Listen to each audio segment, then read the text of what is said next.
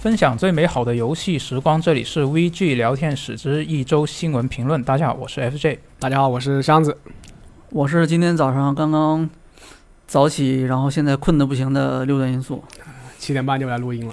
啊，七点半就来，不行，我直那播我我六点不到就得起啊。啊那是那是，嗯，我今天也是六点不到就起了。嗯，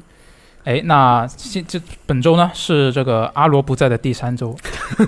哎啊，我们继续，想他。我决定以后等他在他回来之前，每一期新闻电台我都要这样记述一次。缅怀一下，没错，哎，那他虽然人不在这里，但是呢，吓我他一这跳个吓我一跳，刚才我以为你要说他虽然人不在了，暂时不在这里，但嗯是他的这个带伤写完这个二零七七评测的这个专业的精神啊，还依然还萦绕在这一个嗯演播室里面。对，充斥在这个房间里面。没错，嗯那在啊、呃阿罗不在的时候呢，基本上现在几几期电台都是我跟箱子成了一个固定的组合，然后今天还请到六爷过来，为什么要请六爷呢？因为哪你今们俩天成了主前两期不都是我录的？ 呃不是新闻嘛，我说新闻、哦哦哦对但是其实没关系，罗斯特下周应该就会跟我们远程开始录了。哦，真的吗？呃我们是这么打算的，如果如果没问题的话，应该就可以吧？啊，那目希望目一切前顺利计划是这对，样，目前已经用我那个六十块钱的耳机完成一次技术 飞跃，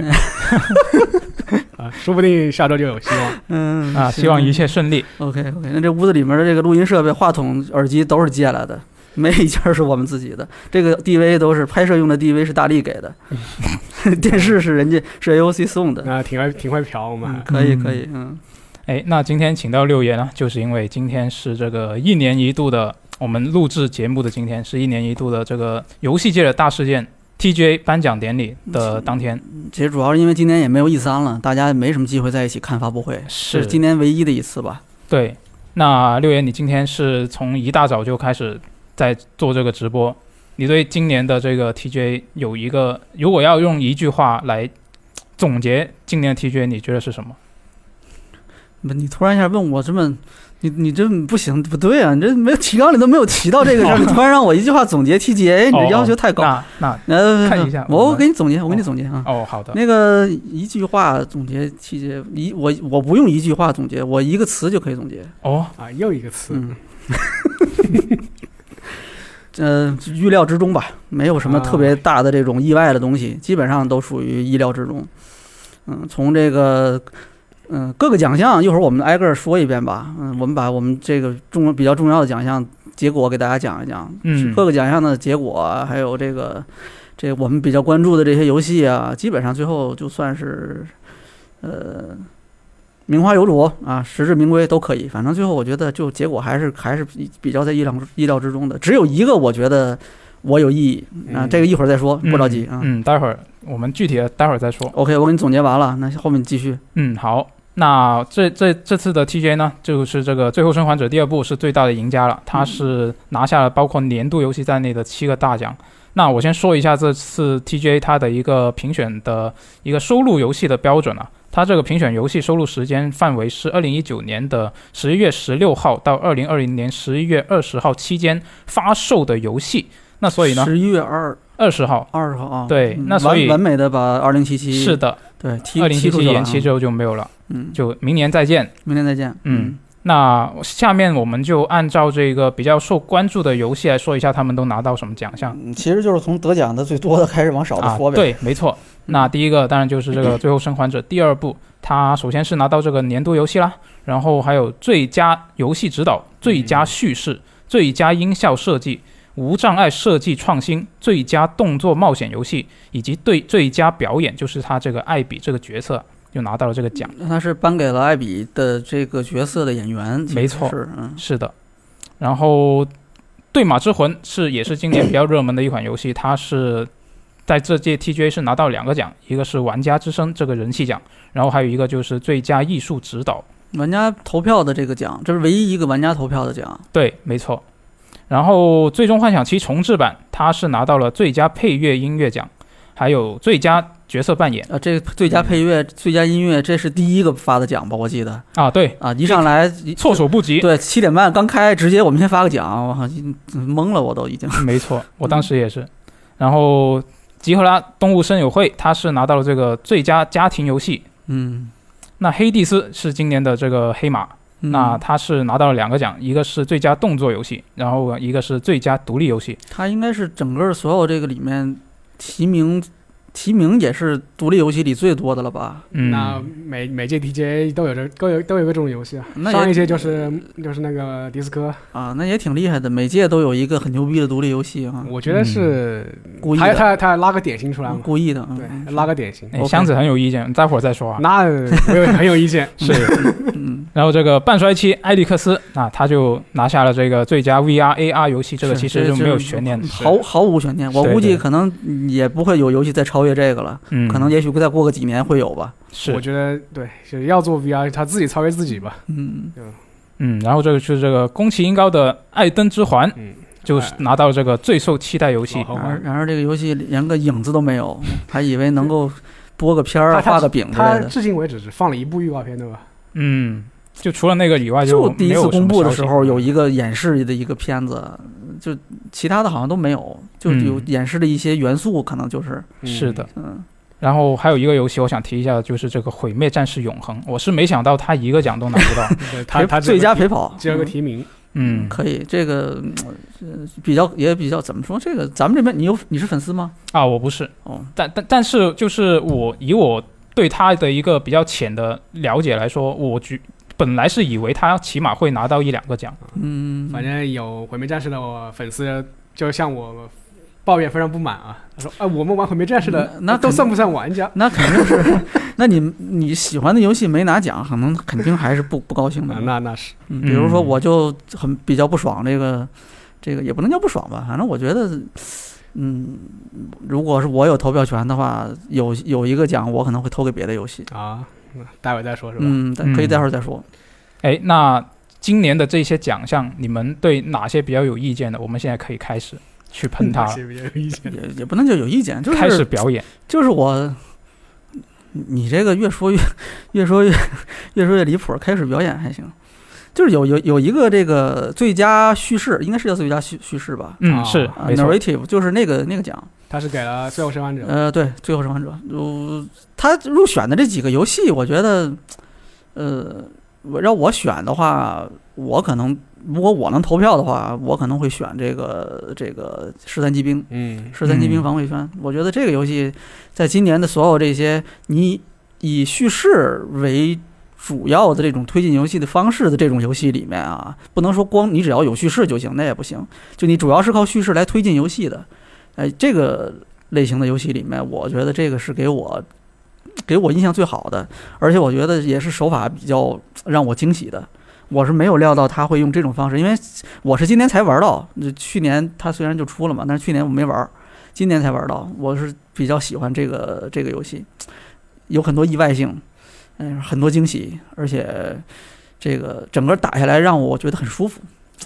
然后呢，相对来说呢，就是《拉斯多瓦斯》第二幕这个 Part Two 就是一个反例，就是它整个打下来让我很不舒服。啊，让你很哎不极舒服。极不舒服，就是这个，你从头儿开始玩儿，你你就很纠结，对吧？就是，呃，各种各样的这种，就我们不就不剧透了，不讨论了。就是说，这个我玩儿的感觉就是从头开始就很纠结，然后呢，一直玩到最后，基本上就是从头一直到最后都很纠结，啊、但是我我觉得不能是因为这个说它不好。就我我觉得它能让我这么纠结也是挺不容易啊的，就是就故意做了这么纠结，那他他应该是故意做的吧？这个反正就是这么多年吧，就是我我觉得可能近十年我有印象的，能够让我印象这么深的游戏，应该就是这一个了。那其他那个的你说的纠结是他他故事本身的这个本身的内容，还是他的这个呈现方式？这让个你这个之前咱们不是聊过一期吗？啊我当时就讲过，就是一个是它的故事本身，它不是那种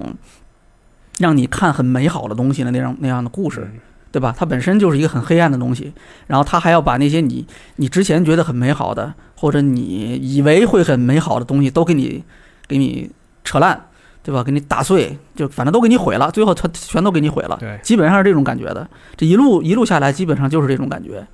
啊、这个肯定是故事的这种内容上就会让让我比较纠结。嗯，啊，还有一个就是叙事，叙事之前也聊过这个，就是它这个拧巴嘛，对吧？它一开始的这个艾丽部分有一些这种，就是宽限性的部分，有一些这种脱节的这种问题，然后后面的艾比这个部分又有一些角色塑造，我个人认为啊，有一些角色塑造上面有一些不成立的东西，或者说比较。就我觉得手法上有一些问题的地方吧，对，可以做得更嗯好，所以整个这个东西，你从内容跟手法上都让人比较纠结嗯。但是确实是今年让我印象最深的游戏，可能我刚才说最近十年，我觉得应该差不多，就没有让我印象。今年这一年，我基本上跟无数人讨论这个游戏，只要有吃饭的机会，我们基本上都会聊这个游戏。是是 意意意见不一样，有的人就很喜欢，有人特别讨厌。但是基本上大家都会聊，我们就会都会聊很多关于这个游戏的事情，或者说就是你怎么做我会觉得更好啊，或者说可能这个会怎么怎么样啊，类似于，但这个都是后话啊。你你不是这个第一个做这个东西的人，你其实只能就是发表一些这种意见了。但是嗯整体来说，我觉得我如果我有投票权，那我可能会把这个投给十三级兵。当然，这个一开始我就知道这是不可能的啊，因为这个呃，你你你看，纵览历届这个 TGA，其他应该是二零一四年开始的嘛，历届 TGA 从年度游戏到一些比较重要的奖项，基本上日系游戏对或者日常做的游戏是比较少见的，啊，评不委多。评委没玩过，就得 奖，不不不，那不可能，他是全世界的媒体投投票嘛，啊不可能是是评委没有，而是说他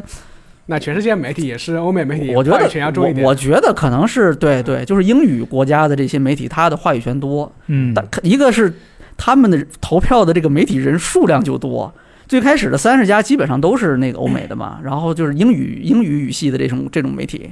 啊，就是它可能应该是二零一七年之后才开始有这种非英语语系的这种媒体进来，嗯，就日语的呀，像还有现在不是也有中文的这种游戏媒体嘛，嗯啊，就是以前就是没有的，所以说它的整个的奖项，我记得基本上我印象里面，日系游戏或者日厂做的游戏，任天堂的得过一次奖，然后就得过比较多的奖的，集中的得奖的这种的，对，就一七就年是《旷野之息》嘛，对，然后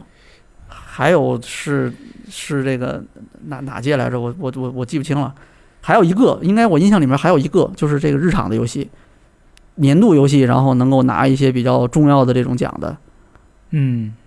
哎，那其实如果说这个六言您对这个《最后生还者》第二部的这个剧情有一些看法的话，你会觉得哎，没没没，这这个不展开聊了。我觉得主要是哦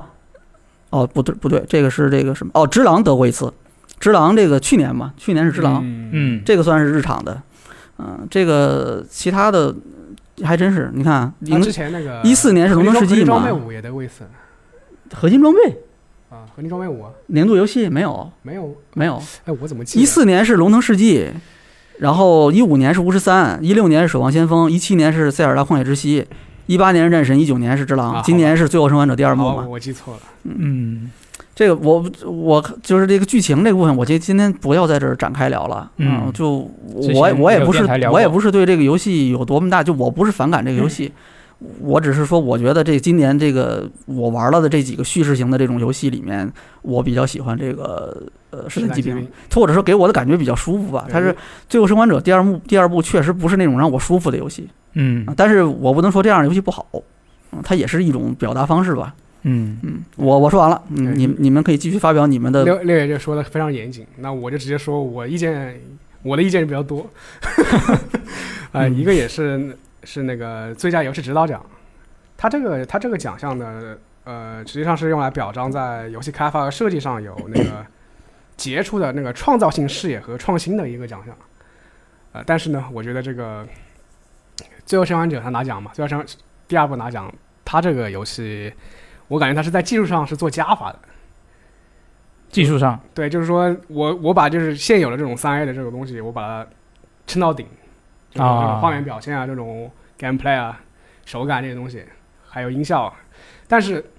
它它并不是一种它并不是一种创新啊，我觉得，创造性的视野，对啊，这个可能我觉得指的是，可能我我觉得啊我猜啊，有也可有可能他指的其实是这个，就是他的这种写故事、讲故事的这个方式，嗯啊对我觉是得比较有野心的。是就你你你不说他成功还是失败啊，就是我觉得是比较有野那心的。对，那但我觉得嗯是《无hạn游戏》里面那个半帅齐亚里克斯更有这个资格，无论是从他的那个野心上，还是他的他的创新性啊呃上，是我我虽然没玩儿，但是我觉得是我哎感觉上我也对我排了一大堆那个那个关于半衰期的，就是那个那个 Jeff 写的那个他那个巨长的那个 Steam 上卖钱的那个巨长的那个你你能在那个那个文章嘛，在在玻璃上画画逼是吧？那这个反正就是这个创新性的事业有就有不块一样白板嘛，想干什么都可以。对，嗯，对，其实刚刚说到这这一个点的话，我觉得也是，就我不是写了那个《对马之魂》的评测嘛，嗯，然后我在看 TGA 的时候，我我看到他有那么多的提名，其实有很多，就是我觉得他就肯定是陪跑，肯定是陪跑，就会有一种感觉他在就如果是要说他在这某一个领域最佳，我会觉得会有一点怎么说，有一点夸张，就是他相对其他各种作品来说，可能相对他会是一个比较水桶一点的一个作品，就嗯没有太突出的地方。没有短板，对，没错，但是也没有特别长的版，所以就、嗯对是所以就放在放在很多就是提名里面，我会觉得它的出现会有一点违和感。是他 TGA 过去的这种评选的这种，你从结果看啊，从结果看，他就是给人的感觉还是他可能比如说。都很强，因为你入选的这些游戏基本上都很强，对，没有一个是弱的，你可能有有有有这个，他没有说你不能说这个是最好的，但他们都不弱，都很嗯强。是但是他每年在这些里面，他会倾向于选那些不一样的，跟别人不一样的那种的，嗯嗯、就是要不是这个领域里面最强，公认的，今年这个是最强，或者就是什么的，这个是公认的，这个是最不一样的，嗯，大概是我我我是这种感觉。相对来说，对马就比较优秀，他可以说是优秀，对，但是确实是他看不到什么这种特别不一样的东西。是的，所以我觉得他拿了一个玩家人气奖，然后只拿了一个最佳艺术指导。这个正式的比较相对来说更正式一点的奖项，我觉得也是一个不错的结果了，已嗯经。他美术其实艺术指导只要主要指的是那种就视觉上、美术上面的这种考量，应该会比较多一些，应该是设计上面的这些嗯东对西。他他并不是就是并不是说你画面要精致到什么程度，嗯，对他只是比如我我的构图啊，我这种场景配色啊这种东西，对，就可能氛围啊之类，因为你 这个视觉还是要跟游戏相匹配、要结合的嘛，你对吧？你你还是最后用来是要表现你这个游戏的整个的这种氛围的。对。哎，那黑蒂斯这个游戏，其实我对，还有一个意箱见就是子黑帝斯，哎，我我并不讨厌黑帝斯啊，我很喜欢黑帝斯这款游戏，我玩了很久，但是，呃，他拿这个动作游戏的这个奖项呢，就有点匪夷所思。那你觉得应该啊是是谁？首先他，他能说是动作游戏吗？黑 帝斯，就我觉得他的整体玩法更像是《暗黑破坏神》，就 ARPG，对，就是给你一个这种 build 嘛，然后你就左键点右键点啊，在一个那个俯四十五度角的这种这种视角下去去打怪，差不多是这种感觉。就但是就可但能是虽然比就是可能就是你可能会运用到一些空格这些东西啊，嗯 要比那个《暗夜破坏神》呃，《暗夜破坏神》稍微稍微动作性强这么一点，但是我觉得它呃并不能算是这种传统的嗯这种游戏。顺便的还讽刺了一下暴 雪，啊，我也很喜欢《暗夜破坏神》，呃，但是它这个嗯但是关键你看他没有别的奖但是项了它呀。啊它这个提名的里面，它这个提名就动作游戏提名里面这这些游戏就嗯没有一个就动作没有什么游戏传统动作游戏，不对，你他这边的他们那个就是英语的语系里面，就是这些评就是他评选这种奖项的时候，他 action game 一般都是把包含动作元素的这种射击游戏也都算进去，嗯， 对吧？像你连这种毁灭战士算动作游戏吗？咱们这毁边灭战士啊，嗯，确实不错，他们都是这样算的嘛。而且你你你现在也没有纯这种 action game 这个概念了，已经对吧？就嗯那是那还西方呃跟跟东方的这个概念其实是它是对有偏离的。我觉得近几年像《智狼》《鬼泣》这种还还算是纯的 action game，纯动的游戏。鬼泣算，只狼也算不上是动啊作游戏。我觉得你以传统的这种，我们原来就去定义这个这个动作游戏的那个那个分类去看的话，它也不够，应该嗯是、它都不能跳啊，它都哎哎对，能能跳跳能能跳，但是它这个哎怎么讲？哎，就这个我们不在今天啊，不六在月六月说这讨论这个、不啊，过我了，不六月是不在讨论这个。 哎你，反正那个你继续啊，像那个《你陆继之续铁拳四》也是这种横版过关游戏。是然后我觉得这这五个游戏里面稍微靠边一点的，可能《人王二》吧。如果硬要选的话，我就选《人王二》动作游戏。那你这都不是已经不是选了，对，就已经是哪排除个你哪个他他这个规则奖，他这个这奖排项，排除法，他这排个除奖法项就不成立啊嗯！反正反正按照我这种按照我这种思维来算的话，哎，很严格，很严嗯格。那其实这些奖项里面有一个奖，我也是比较就是有点觉得有点意外的，就是这个最佳多人游戏。我本来预想应该会是动森，但是他这个在我们之中，我觉得我也接受这个结果。但是看到他之后，我会有马上冒出了一个想法，就是嗯为什么是在我们之中，而不是糖豆人，啊，是吧？对因为之前从之其实前的一动些动森拿不到可以理解，因为对动森它它毕竟还是算一个比较弱社交的，它它的社交是在游戏之外。是的，那所以我看到在我们之中拿奖之后，我就会在想，就是这个糖豆人，明明我从就是最近这一段时间以来看的那些新闻热度上来说的话，肯定是糖豆人相对更高，呃但是在最近可能几个月。呃，一段时间以内，就是这个在我们之中突然就冒出来，然后它就经常出现在一些榜单的前列。它其实糖豆人的话，就是就是这个在我们之中，它首先它没有，因为它没有最开始没有中文嘛，它是嗯在那个欧美圈比较受欢迎。像像我之前经常逛那个外国贴吧那个 Reddit 嘛，然后基本上。一整版一整版那个 ga- gaming 的那个讨论区，一整版有百分之七十内容都是说都是在我们之中，嗯，然后其实最近像在我们之中，他加入了加入了这个中文之后，还是补丁之后，然后就有很多那种国内的这种主播，就是也开始一起去推广这个游戏去玩吧。然后所以我觉得，因因为现在现在来说，相比之下，这个糖豆人的热度还是稍微降下去了，是所以我觉得这在这个时间点选在我们之中还是问题不太大。嗯，我后来认真想了一下，其实我觉得也可以接受。就是我觉得两个游戏相对来说还是在我们之中，它的一个怎么说可钻研的深度它上其实面啊 会会深一 点。就是宇宙狼人杀嘛，对啊，对啊，你狼哎人这杀游戏跟一你个们你们都玩了是吗？啊，我没有玩，我只是云了一下，又看了一下主播玩。我这完全在这今天之前我都没听过这个游戏。啊就它本质上就是一个狼人杀，嗯，然后就是，但是它是操纵一个小人来参与这样子。对，像我这种经经常知道一些那种这种游戏的人，其实他没火之前我就知道有这种游戏了。啊，厉害！那那你那你 厉害，但是但是他火了之后，他火了之后，我就疑问，我说这个游戏能火？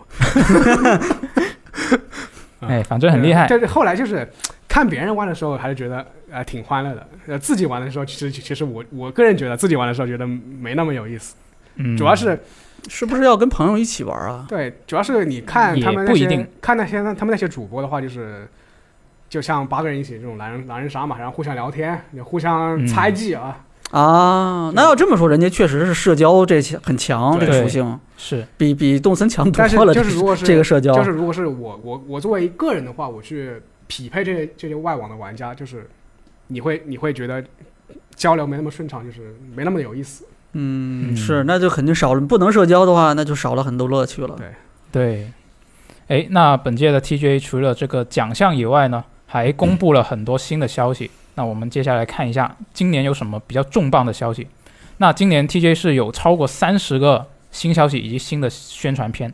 那比较重要的，你我你一个先个数过来了。 哎，我数不完，太多了，我我不打算把它数完了，我数一些比较重要的。那第一个呢，就是质量效应会有续作， 啊，啊，然后第二个就是《龙腾世纪》，它终于有一个播片了。然后萨菲罗斯要参战这个大乱斗，然后还有这个微软第一方工作室的 Initiative 的新作《完美黑暗》也正式公布了。那首先我们来聊一下这个质量效应怎么样？虽然它其实没什么内容，它只是一个播片，她就是一个一个女青年啊，在雪地里走，然后翻出一块那个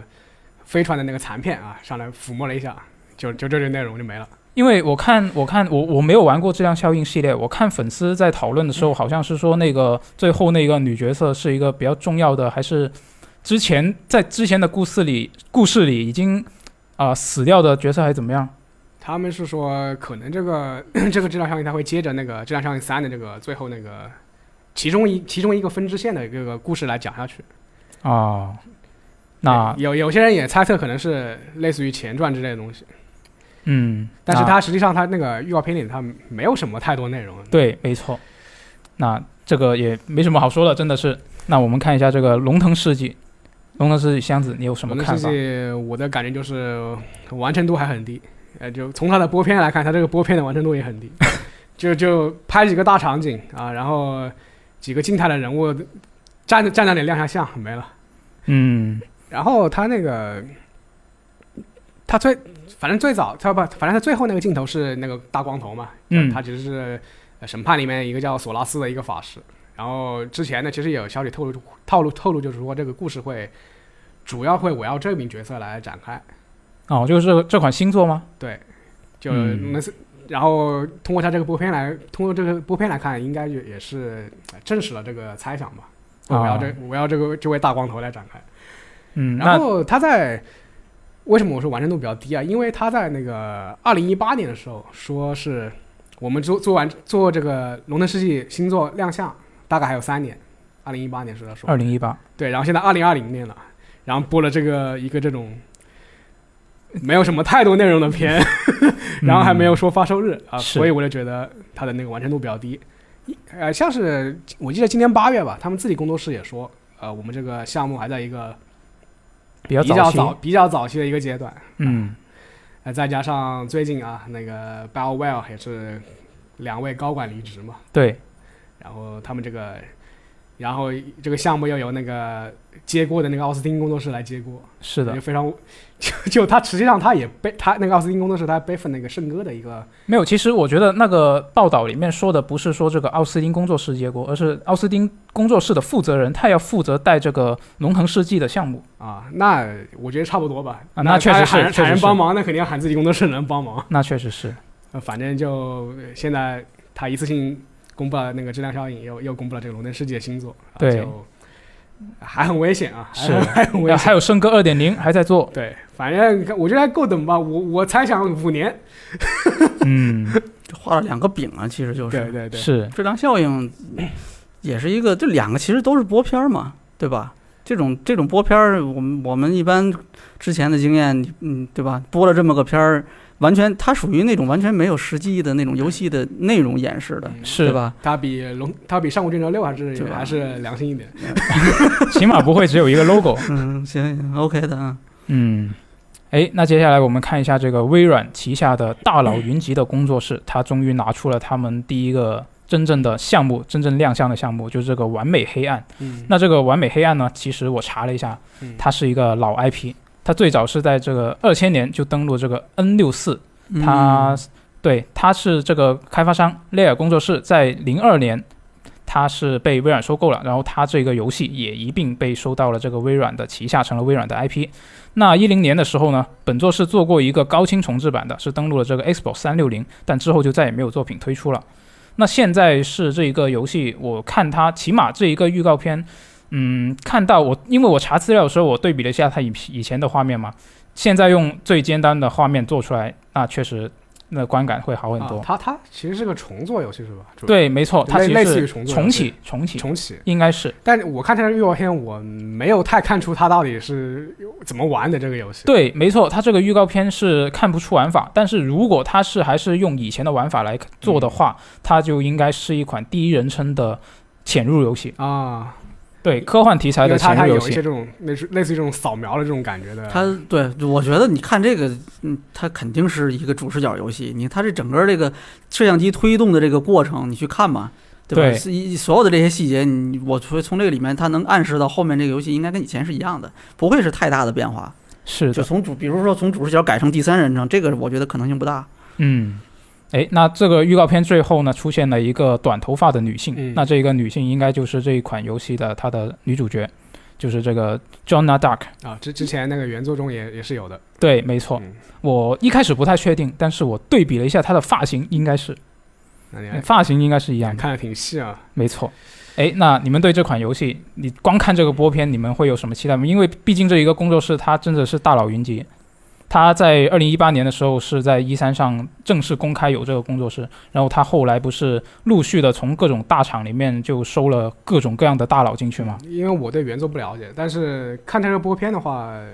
就是它场景里，包括这种在沙漠里啊，金字塔和你这种现代建筑交织在一起，我对它这个世界观还是挺挺挺感兴趣。它这是个虚构的埃及吗？呃，科幻题材反正是不知道它虚不虚构，但科幻的话应该就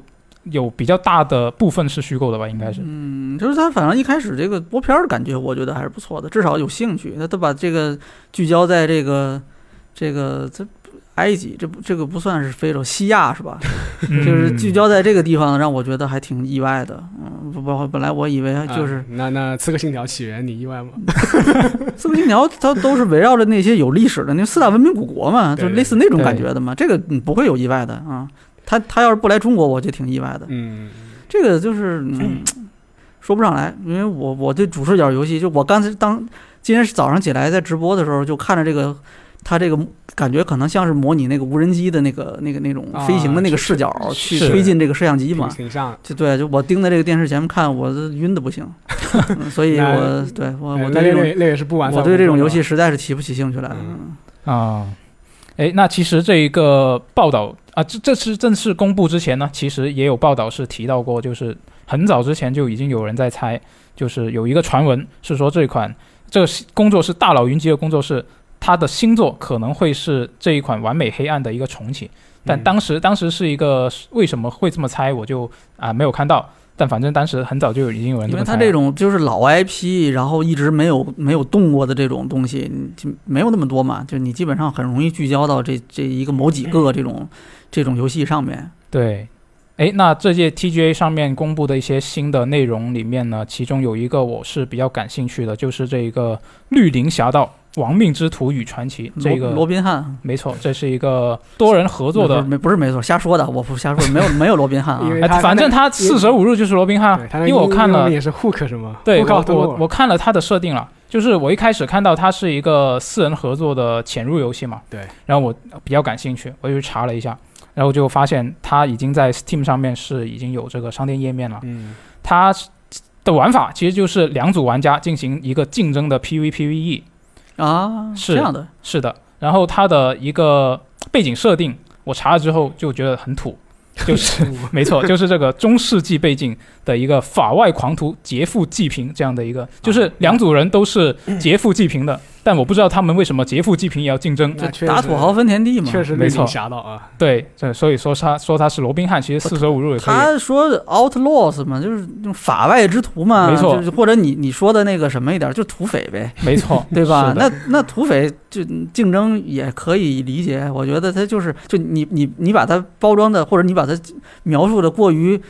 正义，对那可能你会觉得就这会有个违和感。对觉得可能难以接受。但是我觉得他这个名字来看，这个游戏没有，因为那那个是那个是劫富济贫这个描述是他商店里面的描述，嗯这就是这个不准确。是的，那或者就是他可能确实但是设定上就他会劫富济贫，那嗯劫了估估计也是给自己升级用 的。但但是这个有对道我理我觉得就是两组玩家竞争打劫嘛，大概就是这样。对，那你为什么会会有兴趣对这个游戏？因为我本来就比较喜欢潜行类的游戏、啊刺。客信条这类的游戏是吧？对，然后他合作潜行，我自己也是比较有兴趣，但是我看了他的商店业绩后，我就不太想玩了，啊？为什么呢？因为像我刚刚说的，他这个背景设定比较土，啊，然后还有一个就是我看到一个信息，就是他在卖这个预售年一的版本，就是他准备要做成这个呃持续运营的游戏，那那那这种游戏基本上都持续运营，预预售什么？呃年一就是像啊、命运那样，第一年、第二年就是的那一种年版机本，票这种。对对对，哦是，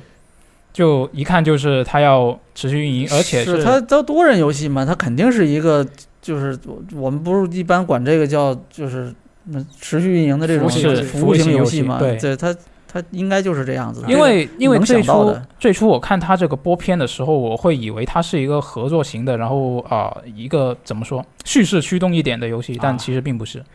啊就它还是比较他他整到这么土的剧情了，那就就肯定不是叙事驱动了。那确实是我我第一眼看到这个游戏，你知道我我一个那个啊一个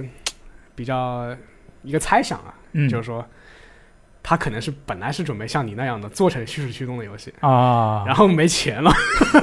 就改成这种啊这种二 v 二 PVPVE 的这种游戏。先出两个地图对，啊，先先让大家充一下钱，就类似于这种 PVPVE E 也肯定也就是给你一张这种几张这种大地图，对，然后里面就布满这种 NPC 嘛，然后你你们两两组人肯定去抢个箱子啊，又或者是占个点啊这种之类的玩法。嗯，其实就就这个玩法，为什么我觉得育碧做更更好啊？育 碧做因为他做过很多， 啊，因为育碧做过很多这它种。没有啊独立的这种游戏吧？都都是呃不是呃单独这么荣荣耀战魂，潜行版的荣荣耀战啊、魂，对，嗯，我觉得你看他那个角色，最开始那个角色后身后的那个视，就那个那个形象一出现的时候，我就一瞬间以为就是《刺客信条》 四个信条都，，我以为真的就我就以为是《刺客信条》里的好几个角色，因为现在他不是也有北北欧北欧战神版本的啊刺你以客啊嗯为信条，是什么英灵殿的 DLC 对吧？是我以为就是把这个所有的这个各个各个角色的各个游戏时空里的这个刺客们都汇集到一起，我开始真的是这么觉得的啊，确实。那后来一看好像不太对劲儿啊。嗯，哎，玉碧听到了我们的电台，可能就回去开始做不，了，这我觉得玉碧不可能想不到吧？这这肯定百分之一百能可想到吧，能已经在这个，做了。这肯定是已经，我觉得说不定人家早就已经有这个想法了，嗯，没做可能有什么别的考虑，也许。嗯是。哎，那除了这款游戏之外呢，另外一款游戏也是我觉得比较有兴趣的，就是这个《猩红沙漠》。啊，啊，我我觉得这个游戏这几个场景演示，一上来演示好几个场景，当时我就觉得这个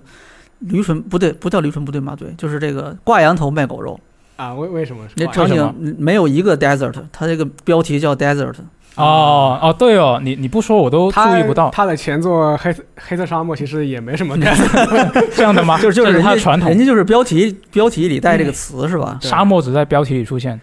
那这款游戏它，我觉得它比较吸引我的一个点就是它有很多，就它的动作要素非常的啊，吸引我这你你是你之前我之前是玩过他的那个《黑色沙漠》的，啊，啊。他的我我他没有的玩他过的这些动作模组基本上就感照觉搬感觉是和那个非常像，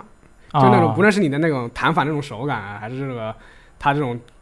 呃主张这种华丽度的这种动作啊，其实都很像。它其实是不是可以看作是黑色沙漠的一个续？我觉得这个这个游戏续作，这个游或者戏是可能是面向欧美玩家的《黑色沙漠》，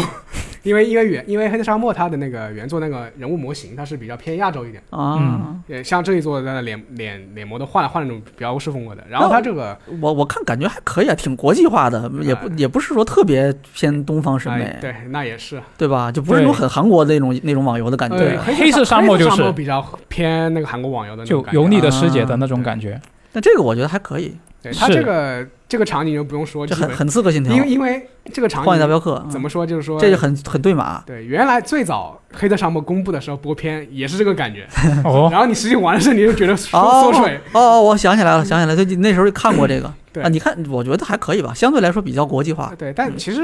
其实原作《黑色沙漠》它那个实际玩起来，你觉得那个场景啊，这种人物的建模其实也还可以吧。嗯，估计到时候这个游戏的本身这个从画面来看的话，应该会不会比较不会差。嗯，嗯，哎，那按你这这个说法的话，那可能这一款游戏它会是黑色沙漠以前想做的一些，但是没有做的内容。呃，我觉得很有可能，因为《黑色沙漠》它怎么讲，它的玩法是一个类似于沙盒，沙盒，它的那个它的那个故事主线其实是很很淡的，嗯，就是你可能要升升个什么十级啊，我才能接到一个新任务这种感觉。就就是网游呗。哦对它，呃对它是，但就但是网游它它为什么说它沙盒？就是说你，它里面有比很多比较写实的东西，就比如说我要运钱嘛，就嗯是我钱像一般钱就是一个数字嘛，一个金币，嗯然后你你到任何商店去买就行了。他的钱不是，他的钱是实物，啊，你要拖把把钱放到马车里面，然后拖着马车从这个镇到那个镇去买东西。你你说的是任务里的这个金币吗？还是金嗯币这个东西就的金游币戏这里？个货币本身，它这个设定就是这我样，靠！哦，就是实物金币。那这游戏要是通胀了以后可咋咋办啊？那它网游版有通胀吗？我你玩的时我候玩的时候好像没有这个感觉。嗯，啊，然后另外一面，它也是有那种很多生活生活上的这种东西吧，就比如砍柴呀，砍嗯完柴我就、呃自己开这个锯木厂啊，去造这种船呀。可以，很牛逼。对，但但是对于我这种呃需要一个这个目标来推进的这种玩家来说，这种开放这种沙盒的游戏我就很难适应。哎，那这款这款黑猩红沙漠对，它猩红可沙能漠你就会比较合对，适。新闻沙漠它是说，虽然我是呃基于这个网游的这种框架嘛，但对说我会比较重视这个叙事驱动，他会这样说的。嗯他这次不是还演示了一些这种呃我怀疑就剧情怀疑就是剧情过场的我这种？怀疑就是他再一次用这个黑色沙漠的这些模组，我把它润色一下，然后我做一款就是我这种叙事驱动的这种游戏。嗯其实像这种叙事驱动的网游，现在你也还是能够看到比较多的，像呃那个《最终幻想十四》啊，呃包括呃之前国服关了的那种 DQ 十啊，嗯然后包括那个《命运二》，我都觉得它是算有一定程度的这种单人单人战役的这种感觉。嗯但是我看它，就是我上外网看了一下它的那个新闻稿，官方的新闻稿，它里面的描述会让我觉得比较暧昧，就是它既没有说我这是一个呃给你带来叙事驱动体验的网游，嗯它也不是说我这是一个纯单机游戏，它说的是啊以单人游戏为主的一个开放世界动作 RPG，还有一点 MMO 的要素，但是没有黑色沙漠那么重，就啊 MMO 的部分它会做的比较轻度，它是这么描述的。所以我现在就不知道它究竟是单人呢还是网游呢？就它本质上是一个单人游戏还是网游，我还是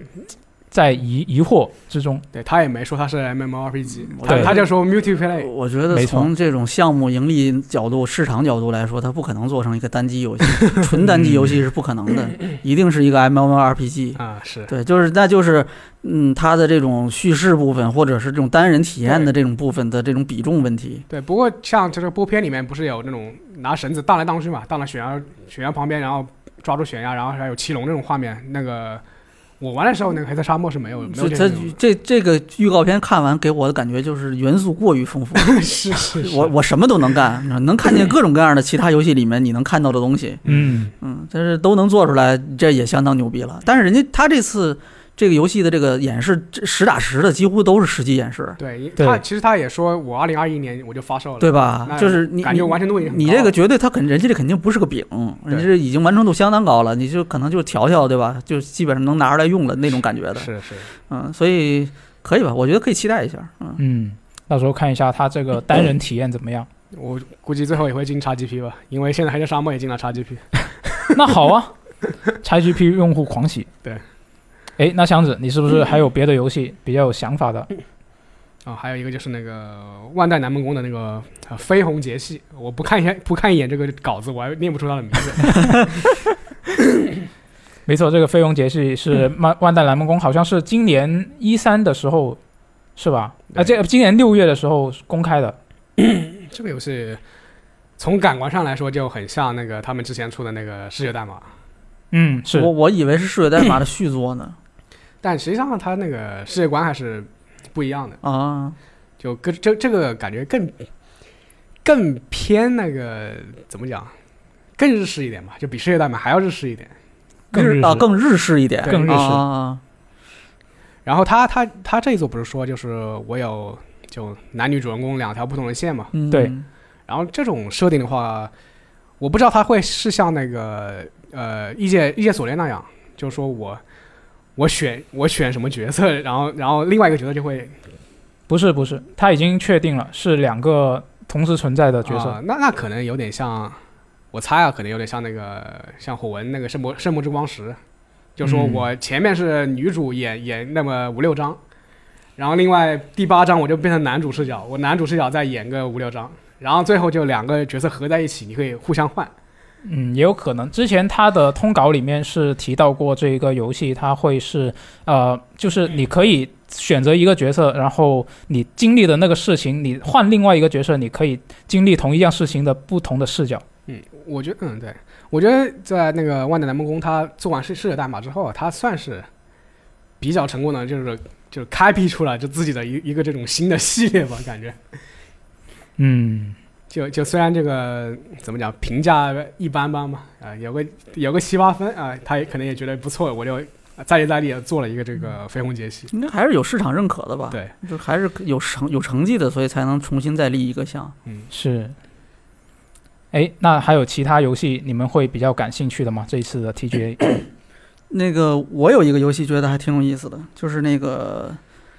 就是 Jeff 的那个好哥们儿，那个啊呃，就是之前在 TGA 上面狂喷奥斯卡的那个哥们儿，啊，A Way Out 的，呃，J-，Joseph 什么菲尔斯还是什么，对，小小丑菲尔斯，对吧？Joseph 菲尔斯就是那哥们儿，嗯，反正他不是之前那个，就上次 TGA 的时候，他不是也是在那个上面第一次亮相他的那个自己做的那个那个那个游戏《Way Out 呃嗯那》，个 Way Out 是两个逃出人升天，两个人一起越狱的那么一个事儿嘛，对对吧？然后相对来说，那个游戏就是给我印象没有那么的强烈，没有但是这次这个这次这个他公布的这个游戏，我觉得还挺有意思的，就是这个它叫这个《It Takes Two》，这个咱们现在好像没有没有中文翻译哈。也不知道怎么翻，是嗯就是就大概那个，你看他这个故事，你我我我现在看了一下那个介绍，还有就是他这个预告片里面讲的那个内容啊，我推测啊，就是大概是什么呢？就是夫妻俩原本呢，这个是这个哎比很幸福，然后呢，因为什么原因不知道啊，就是慢慢的这个产生了这种隔阂啊，或者是没有那么的亲密了，或者有矛盾了啊，然后呢，通过一个什么契机，然后两个人不得变成不了不得不在这一个游戏里面去共同面对各种各样的问题，然后就是要一起合作，两个人在一起去完成这个游戏，然后才能从游戏的世界里出来。因为他们在这个预告片里面是这两个人是被扔到了一个游戏的世界里面嘛，变成了两个玩偶一样的这种形象。对对就毛对吧毛然后线那毛线个玩偶这个这个就是旁边有一个书本一样的这个一个一个一个一个这个 NPC 就跟他们说，你们必须得合作，哎，挑战这个这个游戏，完成这个游戏，你们才能变回到人的状态。他就嗯只讲了这么多，对啊，但是他这个就在那个那个那个 TGA 上，就是这哥们儿他有讲到嘛，就是我们这是一个叙事会从很多角度去探索叙事的这种边界的这种这种感觉的游戏，哦所以它不会是一个纯。这个就是像它这个预告片看起来的一样，是一个这种，呃，各种各样的这种三 D 平台跳跃元素结合到一起的这么样的一个一个就是宇宙机器人那样的游游戏，它不会是这样一个，它应该还是一个有主线故事的，然后是要有大量的叙事在里面的嗯，然后最后是要完成一个叙事目标的这样的一个游戏，对对吧？虽然它这个游戏整个你看它那预告片，它展示的好像是特别多的这种三 D 平台跳跃这种小游戏的这种合集啊，这给人这种感觉，对对吧？但是其实我我觉得这个它还是应该有大量的叙事在里面的，啊、这个游戏我我比较感兴趣，就是给首先是那个视觉上给我的印象很很不错，就是不是现在那种就是随处可见的烂大街的那种、啊这种。看腻了的呃写画风写实的这种三 D 的这种，对吧？要不嗯或者就是卡通渲染，它都不是。相对来说，它还是比较给人感觉比较有特哎色，卡通的这种做的这对种它东它虽西，然对，虽然是卡通，但是它那个材质还是对有对，点就偏有写有实它有一点那个像是那个，比如说那个小小大星球啊，啊，对对？吧？是那种感觉的，嗯就半写实，然后半卡通这种感觉的东西，对吧？它有的物件看起来很写实，然后有的就特别卡通，对吧？这种感觉的。然后还有一个就是它这个呃玩法，我觉得挺有意思，就是它两个人一定是两个人，它必须分屏嘛，是它是这个就是这个这个跟跟这跟前作一样，就是你有一个玩家买了，另外一个人可以免费玩，你可以邀请一个好友免费玩。嗯啊，他已经说了吗？他已经说了，对，就是你可以是邀请好友 玩，但是它是不能跨平台，它可以，比如你你是 PS 五，啊，那你可以以邀请 PS 五或者 PS 四玩家一起玩这个游戏。啊，你你是 Xbox 的，你可以，比如叉你是叉 S 叉，你可以邀请这个这个，比如说叉 One 的玩家一起玩。嗯 PC 的你可以邀请 PC 的没有问题，但是不能跨平台。但是你可以邀请一个好友一起免费玩这个游戏，嗯，然后它就是本地也可以，但是它就是分屏的嘛，它跟之是前的跟 Way Out 一样是分屏的。呃对，，我阿我外阿外号你连你在线联机，它也是分屏的。对，一样的，对都是都是分屏的，它必须要让你看到另外一个人在干什么，这个是它游戏特别重要的一个概念。嗯，我我我觉得挺有意思的，我我其实特别想跟我老婆一起试一下这个游戏，哦感觉会很好嗯，玩哎儿。又又又喂狗粮了。 我我觉得就是你你也可以跟这个同事一起我玩左儿，手跟右手打，哎，你买了我陪你玩，哎，可以啊，可以你啊。我买觉了得我我觉可得以两个一起玩儿，这个肯定很有意思。这个游戏对直。其实播一起玩儿的话，应该也很好玩对儿。其实排除他他就是他说的那个他说的那个就是叙事部分啊，我觉得他目前来说就单纯他展展现出来这种关卡的玩法就已经非常吸引人了。很丰富吧，对是吧？是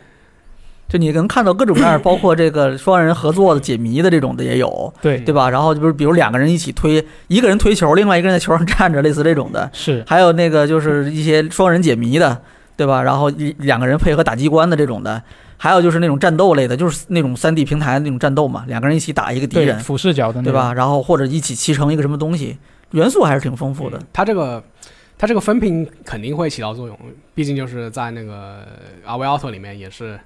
也是也是也是，如果它没有这个分屏的话，就没种，玩不下去，就没给人那么大的冲击不，了。它其实不是一直分屏对，它有对些关卡，呃对，有些部分的那种游戏是大家就你两个人是看到的是同一个画面。嗯，对但是有的是分开的，就是它可能两个人距离有一定远远，就是你分开了一定距离之后，它可能就是分屏的。就如果是在一起，那就是它不分，是一个画面。嗯呃，对我记得就是有个印象，就是 R V Auto 里面就是一有一个你躲在一个人躲在一个推车里面，然后一个人推那个推车，啊，这个就是我记得这，个这个就分屏的，就是一个人看那个推车里面的画面，一个人是推车外的画面。但是就是当你呃进到一个地方，就是说我们两个人就背靠背，然后嗯就是踩的那个墙壁往上走的那个地方，它就变成一个一个屏幕了。嗯，就是我觉得他这个这个呃奥斯卡哥， 我就说他奥斯卡哥 啊、他他对对这种，因为他是那个拍电影出身嘛，呃他是导演出导演身出的身，是，就嗯是他对这种镜头的运用是比较非常熟练的，我觉得。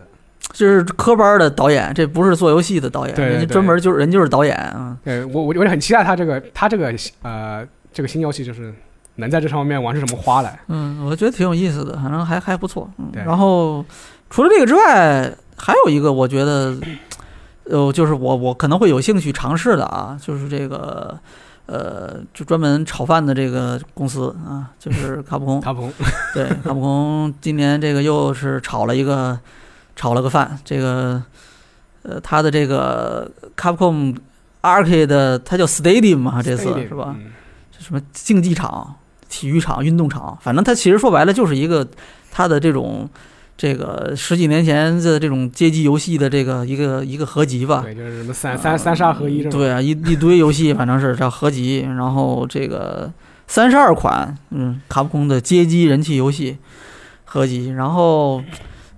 我比较感兴趣，就是当时就是看到这个画面的时候，就它不是有一些这个这个那些老游戏的那种这种角色一些镜头的这种演示嘛。嗯，啊啊，，它其实没有说给你把那个街机的那个以前的那个画面给你挨个放一遍，嗯，对吧？他是做了一个这种很看起来有点鬼畜的这个一个一个预告片嘛，对吧？把这些所有这些这些街机游戏的这些角色给你挨个的都都，反正最后都插到这个这个预告片里面了。嗯就是整个看的这个过程里面，我我想起了好多我以前玩的那个街机游戏的那个那种画面，你知道吗？啊，啊，有好多其实我都叫不出来名字，我但是能玩我过能叫出来名字的就是那种特别就是就写一个数字一九一一九四一一九四二一九四三一九四四，这个我能我能记得名字，嗯，街霸我能记得名字，剩下好多我其实都记不住名字了，已经我都不知道他们叫什么。但就是你看一眼，你都你都哎对但是你都觉我一得你看没有玩过，对，一看就想起来那个那个那个当时的那个画面了，你知道吗？然后我就想接着往后玩，因为在街机的那个年代，这些游戏就基本上没可能通关嘛，除非你包一个机器，那那嗯确实对吧？都太难了。对，哦对，还有那个《吞噬天地》一代，它是啊，啊这，不是咱们经常说的那个那个，就是那个就大大家一般大家经常聊的那个《吞噬天地》是其实是二嘛，嗯，嗯它那个一代是就是其实是怎么讲，二代里面的那个骑马，它就一直是骑马。二代里面不是可以骑马吗？对但是但是它主要是步行打的嘛，但是一代就是一个纯骑马 游戏，就你就扮演这个这个这几个角色张飞、关羽啊，他们之后你就骑着马打，我一直骑嗯从头骑到尾。我在街机厅玩玩这款游戏的时候，玩这个系列的时候，就已经已经一代已经退出市场了，就是一已经没有这种街机了。对我也是先玩到的二代，后来才玩的一代。但是嗯一代给我的感觉特印象特别深，然后挺难的，特别难。但是它其实本质上它是一个那种横向卷轴的一个，你说它是射击游戏，其实也差不多，就 就嗯就是射程比较短嘛，对吧？就是蓄力然后攻击，但是它那个这个我我感觉其实挺像一个那种强制卷轴的那种射击游戏的啊。我我记得六爷之前也买那个卡普空带啊状卷对对轴对带状卷轴合集我合集什是么吧，带？状卷轴还行是啊，他那是这样翻译的，是它人家那个词其实就是就是轻版。对街机轻版游戏的一个合集嘛，嗯然后那个那个里面就是大家最熟悉的那个街机上的那几个很强的，就是老三强里面的那几个游戏嘛，圆桌、名将，然后没有那个真人快打，没有那个那个那个快打，然后呃，这个这个像什么那个战斗回路啊，像什么那个就那几个最经典的那种街机上卡普空的那几个最经典的街机轻版游戏吧，嗯那个是我是很喜欢的。然后但这个它这个游戏就数量更多，对吧？好几个街霸，然后一堆那种弹幕游戏，一堆弹幕游戏。对嗯我我我比较期待这个。其实我看到了几个当时在街机上见到过一眼，但是没什么机会玩的那种游戏，包括有有有其中有一个还。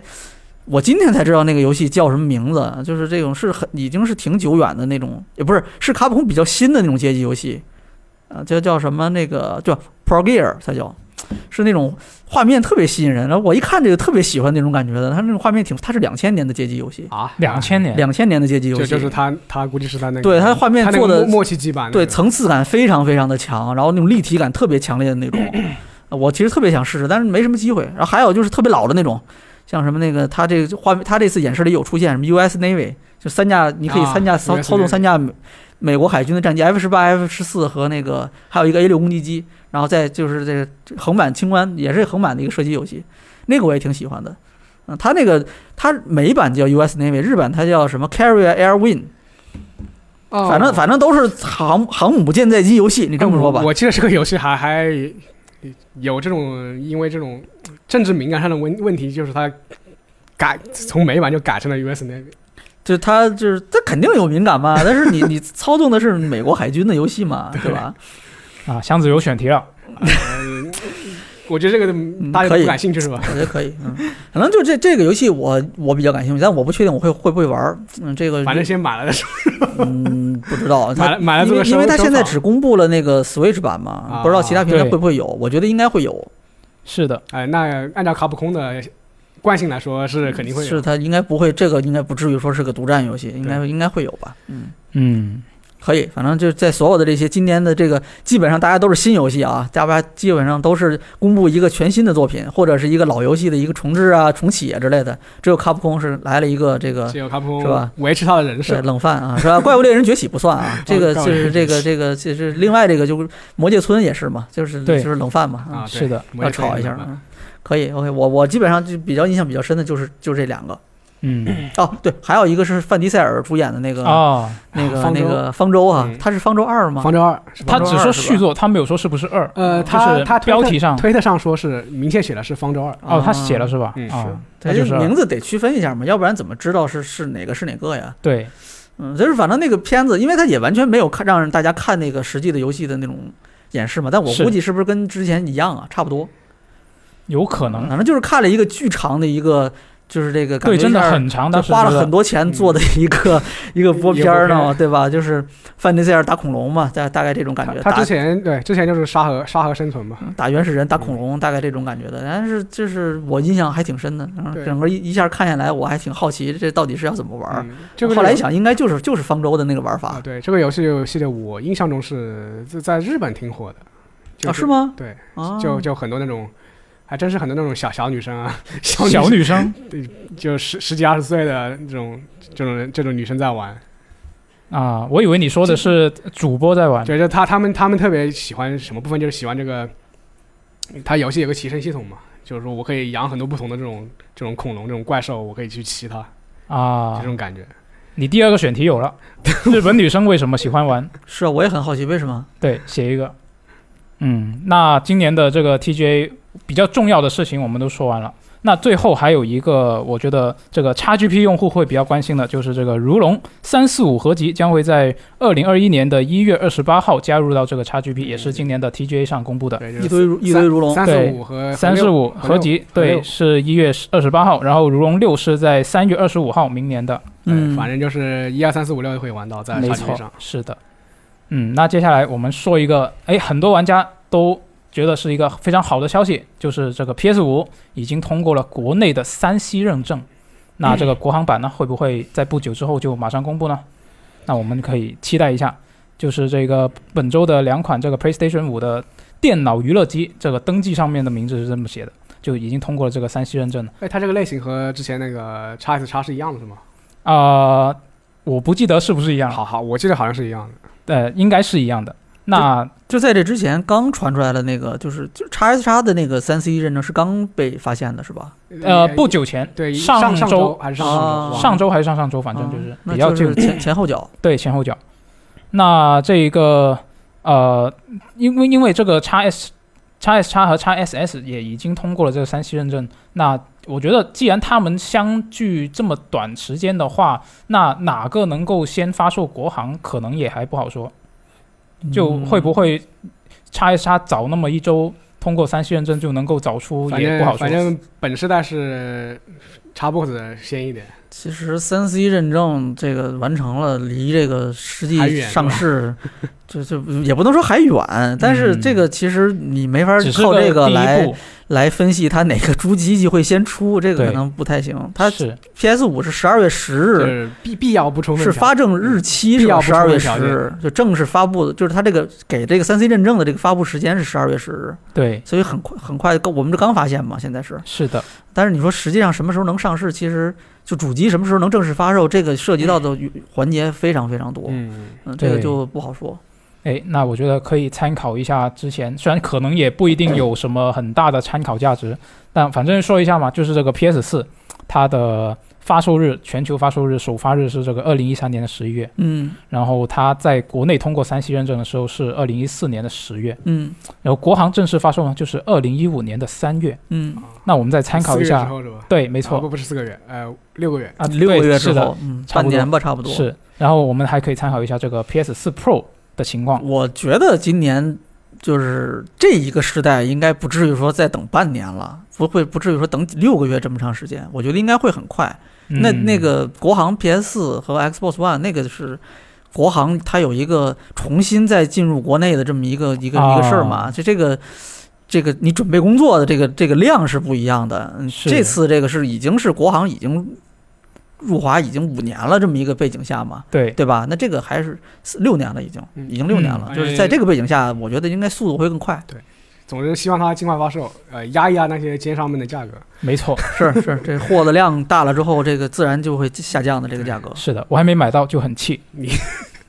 那对，那难怪你最近总是看那种 PS 五被人抢的那种新闻。没错，我看到有什么奸商相关的新闻我就发。这礼拜好多被抢的新闻是吧？没错好，啊，本周也有，我们后面再说。那下一条新闻呢，也是这个 PS 五相关的。那本周索尼是公开了一个 PS 五游戏阵容的宣传片， 嗯那里面呢，除了一一些我们已经知道的信息以外，还有一些就是在这个宣传片里面首次公开的信息。那第一个就是这个死亡轮回，它是会在 PS 五上面限时主机独占十二个月，但是它发售的时候也会同步上 PC。那十二个月之后还上不上其他平台就不好说了。然后同样情况的还有这个 Project Asina。它是会在这个 PS 五上面限时独占二十四这个是月，那个 Square Enix 的那个游戏。对对对，没啊错。，呃，就是那个类似于那种德鲁伊操纵一个德鲁是伊女巫那个游戏。是的，那它是独占二十四个月，情况也是一样。然后东幽灵线东京，它是独占十二个月，在 PS 五上。然后众神陨落，其实之前已经说过，这是之前已经知道的消息，就是主机它会独占这个半年在 PS 五上。它是到二零二一年的五月十二号就会解除这个主机的限时独占。然后呢，它这个片子里面，宣传片里面还有一些没有注明会有 PS 四版的游戏，就会比较让人在意。那已经知道的是这个《恶魂重置版》《瑞奇与叮当》，然后还有这个《毁灭赛车》的全明星，这三个是已知的。然后比较让人在意的就是这个 GT 赛赛车七。它是确实，它从来没有说过会有 PS 四版，嗯但是之前就还是有玩家就是心存幻想啊，觉得它可能会有这个 PS 四版嘛。那现在它没有写，虽然其实我觉得也不能说是确定了，但是它既然不写的话，可能机会会相对来说比较渺茫一点。嗯，就只会有 PS 五版。不过也对考虑到考虑到你这个 PS 这个时代还有这么多的用户，我觉得它是啊，这个级别的游戏，呃六爷觉得还是会上是这吧？就是他对如果他如果就是近期发的话，他自己也说嘛，PS 我至少还有三年的这个三到四年的这嗯个生命周期。他如果就今年就发的话，那不上 PS 我就感觉还是说不过去。嗯，就关键它 GT 赛车这个级别的 IP，它跟那个恶魂还不能比。嗯我觉得这个级别的你啊你你是没有没有本世代这个对吧一亿多嗯，用户的这个这个平台，你没有这个版本，我觉得可能，我觉得啊可能性不大，嗯应该会有。我觉得《那如果是《生化危机》村庄呢，生化危机》那这个它肯定会有，它《生化危机》村庄能没有 PS 四版吗？因为 它它因为它也是跟这个 GT 赛车七一样，在片子里面是没有标注会有 PS 四我版觉得肯定能有 PS 四版。他反正就嗯可能只是还没就公布就就。第一波没有，那第二波 也有，第二波没有，第三波也因有为。第三方的游戏大概率都是跨时代开 对，发其实的其实嗯看看到他这个消息，我的个人感官就是说，这个第三方现在已经不太受这个独占的这个束缚了。就是说我你要独占我，那我也要上个 PC。嗯，对对，之前卡普空也是说过，就是会正在探索把这个《生化危机》村庄是带到这个 PS 四还有 X One 上面，就本世代主机上。嗯那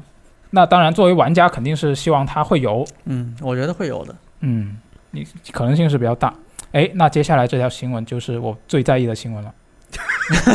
啊，这可以个的，是可以的，啊对说一下，当说一下啊。美国一名男子他花了九百美元买 PS 五，结果收到了一块混凝土。嗯，不是不是变成了砖啊，它就是一块砖。没错，那说起来也是，我的 PS 五变砖 了。是的，那上周其实是这个很多黄牛相关的新闻，那这周呢，其实就是欺骗子和变抢砖劫嗯变犯。砖的新闻，对，我们先说骗子，后面再说抢劫犯。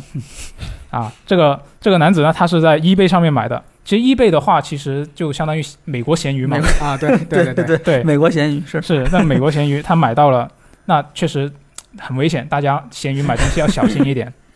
对我，我真的也不太敢在你闲鱼你上买还东是西。你得看卖家。我的那个 x S 叉就是闲鱼卖出去的啊，你像我这么对吧？ 像我这么敬业守法的、这个，那我觉得很难分辨啊，在在闲鱼上面那些卖家，嗯，是，那就你对看也也也得你得看一下这卖家的这个都卖过什么嘛，对吧？嗯那然也后是，那也是。他的那个什么信用评价呀之类的嘛，那你就多多在意一下。我觉得这个啊，行，这不讨论闲鱼的问题啊，对对还是继续对说这个砖的对问跑题。题了，跑题啊，了。砖的问题，那这这一块砖的 话，这一块砖，九百美就元一块砖，对，其实他其实也没什么办法，嗯就是这个 eBay 后来是发了一个声明，他也只是这么声明一下，就是我们强烈谴责那 些在上面卖假货的人啊，哎，它实际上他们这个像美国，它就有这种正规正规购买渠道，它是它也是拿这种九百美元这种溢价去去在 eBay 上去淘这种货。他没可能其他的渠道他要等吧，可能是嗯对吧？就是你其他渠道都是人家放货是有时间的，啊也是像那对个吧说那个想玩二 K 那个同志啊，我就是 PS 五，我想我想玩机器人，对那我吧马上就要完哎，我现马在上就玩你现在就要，那你要不就买高价的，因为你你抢不到，那你你要不就等，要不你就高价呗。嗯，嗯，你都说了美国咸鱼了吗？那可不就一样的呀？对啊就它是一它个那意个思九百美元其实也溢价挺多的，就相比是它那原可价不呗，对好嘛，一倍啊，这是对一倍是多。哎，那说完这个骗子，我们可以来看一下这个抢劫犯，这个就刺激很多了，比起这个砖头。是这个太刺激了，这个我没不错敢相信，我都是，啊就是这是本周发生在英国的一个嗯事件。这个《泰晤士报》报道的，英国警方今年是已经报告了接近三十起在高速公路上面的货运卡卡车的卡车的一个抢劫事件。那其中有一些事件，它是针对这个 PS 五、电视以及手机这样的一些电子就产是品啊电的。器嘛，嗯没错。那这个犯犯罪团伙就会乘坐至少三辆汽车，以高达时速八十公里的时速来追赶这个货车，然后呢，就会有一个犯人，他是爬上了这个车顶，然后再爬到对方的这个卡车上面，打开这个车门，把里面的货物抛出来，就它是它打开的是那个货的那个对嗯就是货车的对货货仓后的那面个货货仓柜的那个门门啊，就它是它没不是错，它不是把司机的门打对开啊就是了，就是背箱背箱，对，反正反正我们想象一下，我们电影里面看过吗？哎就是不用想象电影，这不就是 GTA 的抢劫任务吗？ 是啊，GTA 也里面也是这样的吗？这 G GTA 直接把车给你抢走，啊，对对啊，那不一样了。你抢车跟他在运行途中来，其实我觉得他有点像偷，就抢怎么说，有点微妙吧？这个那就那其那实那我觉得那卡车司机看不到吗？那我后视镜一看我就知道呀。他、嗯他在正后方可能看不到，正后方的车他可能看不到对，但是前后的车他肯定能看对到。哦，他这是哦，他这是个被辆车三辆车把它他夹。住。那那信条看了吗？其实就是就你信条里面，对，让你不能，你没有办法，你就算看见，你也不能说变道啊，对对不敢吧？反或抗或者是你你你躲，你是躲不了的嘛，啊吧？对，没错。哎，其实这个事件的话呢，他有在报道里面也有一个职业罪犯，他是爆了料，他是说这个货物的供应链其实各部分的安保其实都比较严密，只有在运输的这个途中是最薄弱的一个环节，嗯所以他们就选择这一个环节来下手。是在我其觉他得工其他环节那就是抢劫了，没错。那其实他他就说，他根据他的说法，就是很多货车司机其实他是没有经经过这种呃培训安啊安保的培训，对，所以就不太会应对这种事情。不，对我这要真遇上这种电影里一样的场景，你你怎么应对啊？对啊，真是想象不到。像这种刻板印象中，我觉得那种货车司机啊，都会呃备一把那种来福枪在 车上，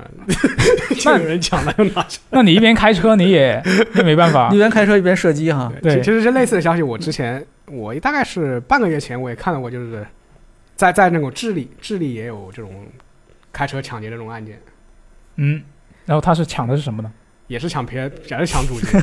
也是抢 PS 五、啊叉叉 S 叉这种。太吸引然了后我记得后来就是，就是因为他是抢了抢了玩家已经订到的货，啊就是这个货是要送送到玩家手里的。然后后来就是因为抢劫没送到嘛，呃，我记得是那个索尼官方他是每个玩家赔了一千多块钱吧，就是换算过来一千多块钱，然后加应该是一年的个这个 PS 加会员，就是赔给玩家了，就因为我货没送到你手里嘛。啊！当然，这个货后来也会也会补给你，只是时间会拖往后拖。那对他那个货会补给你，但是就是你当时拿不到了，他有一些其他的补偿。对对嗯对那这因为那都是有保险的嘛，这这不是索尼说就赔了就没了，自己掏钱，嗯有保险的都是。哎，我觉得这比那个亚马逊好 多了，啊亚马逊就直接让你退还。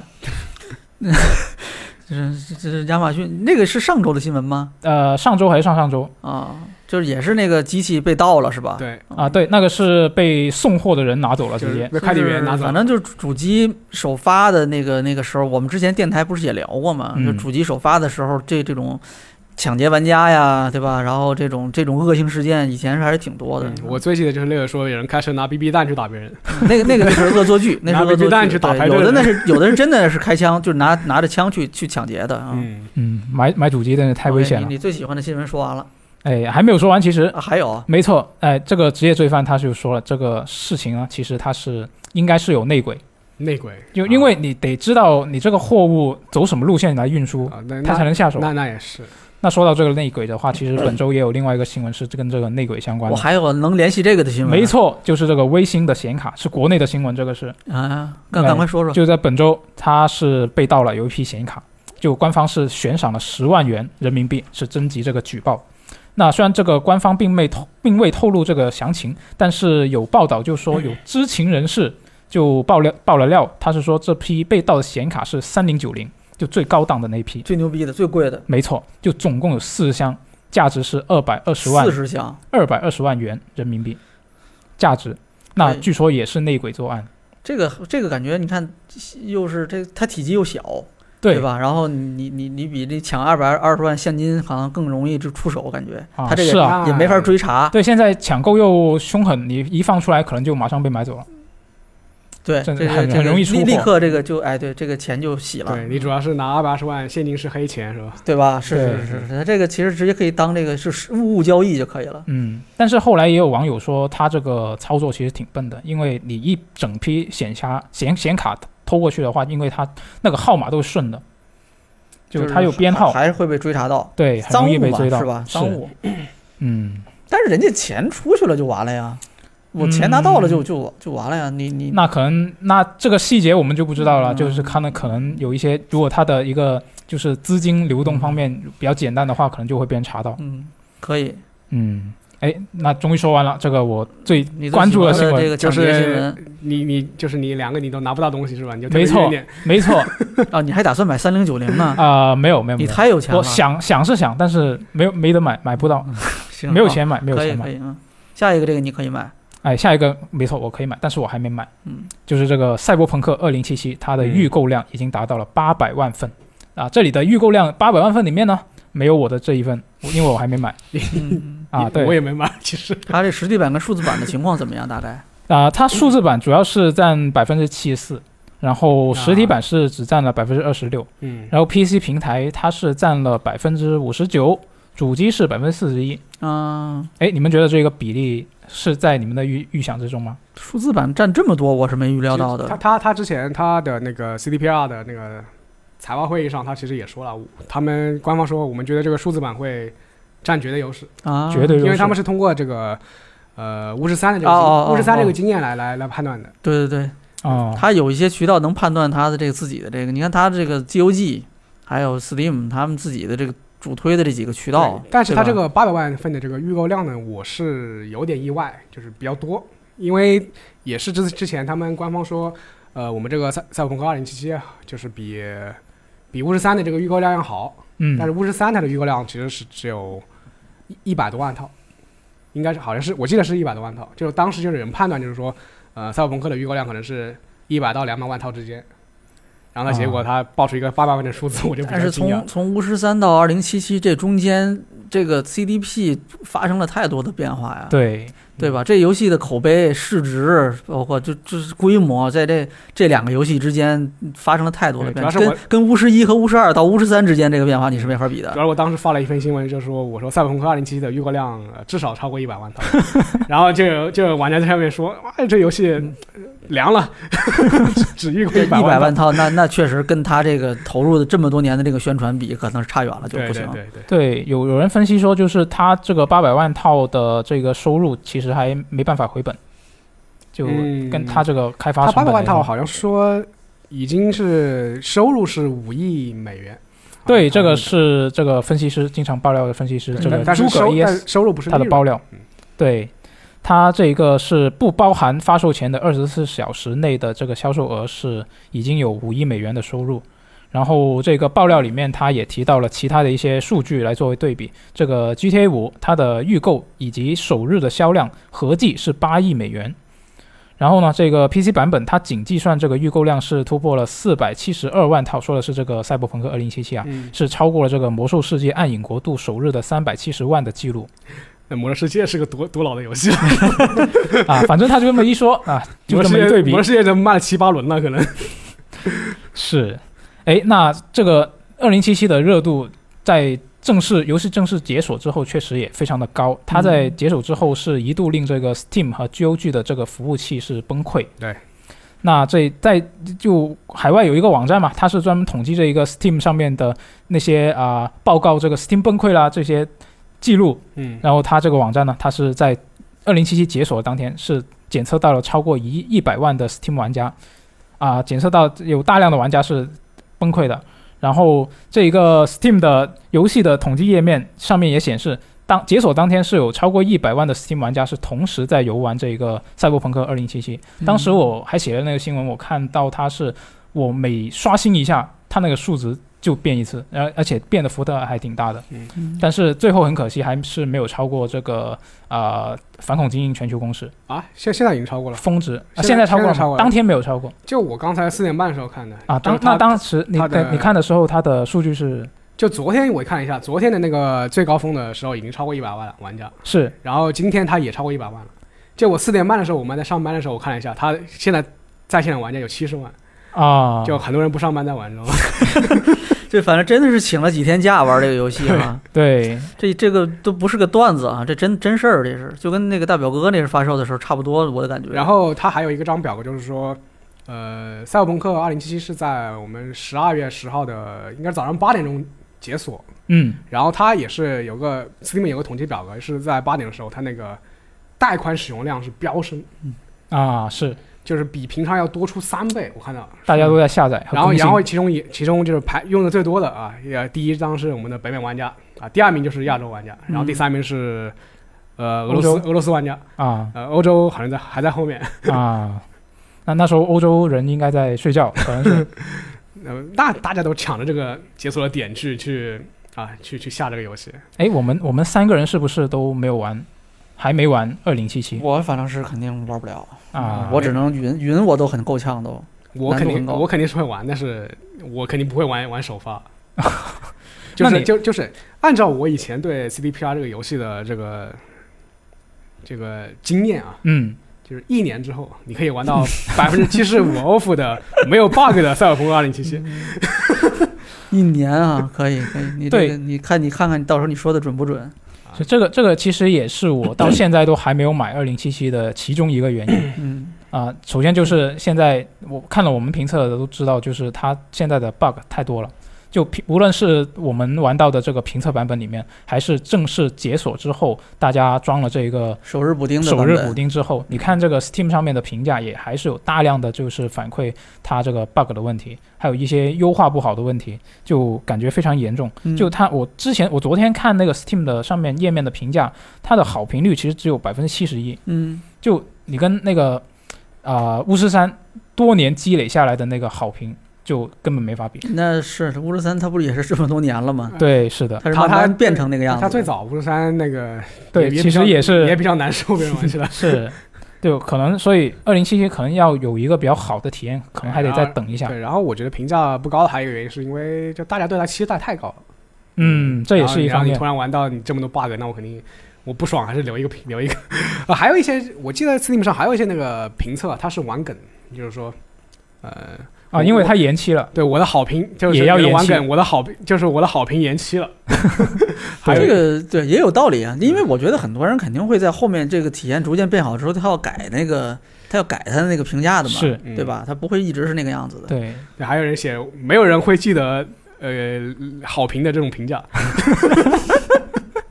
反正就是各种调侃这个 CDPR 吧。我觉得这些也不出，就是他可能他可能个人会觉得这个游戏，他可能本身体验还是不错的，但是他嗯就为了玩这个梗，他就取了一个这种差评，嗯，也有这种现象存在。嗯，那其实按照刚刚这么分 析下来，我觉得他们这种差评也有道理，就不完全是玩梗那那倒也是吧，那倒也是。是，而且就是我在今天啊，一年之后，我预测它会回回复到百分之八十二，然嗯 后并列还对这么这个准，百分之八十二，